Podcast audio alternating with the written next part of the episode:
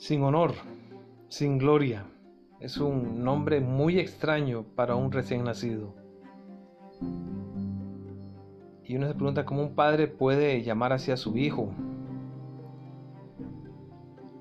Imagínese también ese niño jugando con sus amigos y ellos lo llaman y le dicen sin honor, ven acá. Sería objeto de risas y hasta inclusive de, de burlas.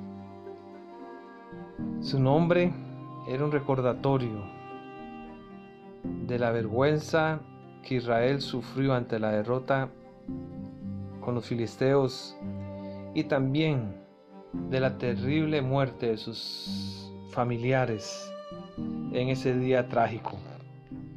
Cuando el arca fue tomada por los filisteos y los israelitas huyeron delante de sus enemigos, allí en 1 Samuel capítulo 4 versículo 12 se dice que llegaron las noticias en manos de un hombre que corrió hasta Silo, donde se encontraba el tabernáculo, y la gente gritó y lloró.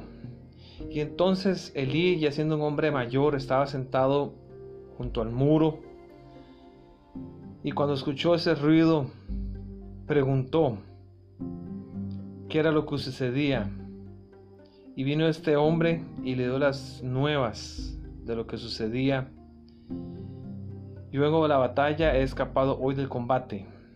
¿Y qué ha acontecido, hijo mío? preguntó Elí.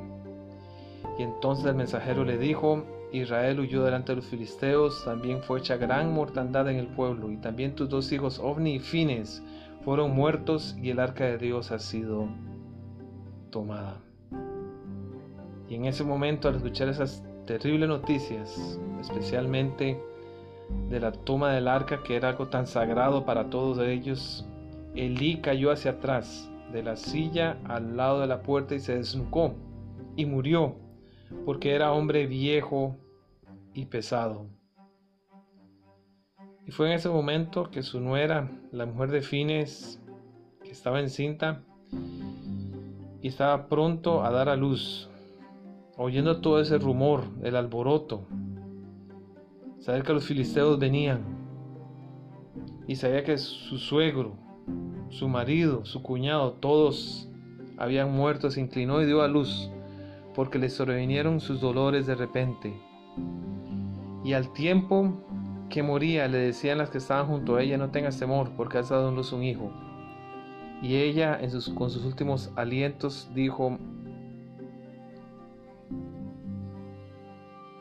llamadle Icabod, diciendo, traspasada es la gloria de Israel, por haber sido tomada el arca de Dios y por la muerte de su suegro y de su marido. Traspasada es la gloria de Israel, porque ha sido tomada el arca de Dios. Y no solo eso, nosotros sabemos que Silo había sido escogido por Josué, por estar en un lugar estratégico rodeado de montañas y en el camino, como dice el libro de jueces que estaba al norte de Betel, al lado oriental del camino que sube de Betel a Siquén y al sur de Lebona. Y ese lugar fue el, lugar del templo, el lugar del santuario en esos días por unos 400 años. Pero Dios, debido a los pecados de esta gente, abandonó esa ciudad. Dicen Salmo 78, 60, dejó por tanto el tabernáculo de Silo y la tienda en que habitó entre los hombres. Y más adelante, en Jeremías 7:12, se declara, anda ahora a mi lugar en Silo, donde hice morar mi nombre al principio, y ved lo que hice por la maldad de mi pueblo Israel. Usted puede visitar Silo en estos días, y se han hecho muchas excavaciones se están haciendo en ese lugar, y se sabe que Silo fue destruida precisamente en el siglo XI, en esta época que el texto bíblico sugiere fue destruida, como dice aquí el texto, por la maldad de mi pueblo Israel.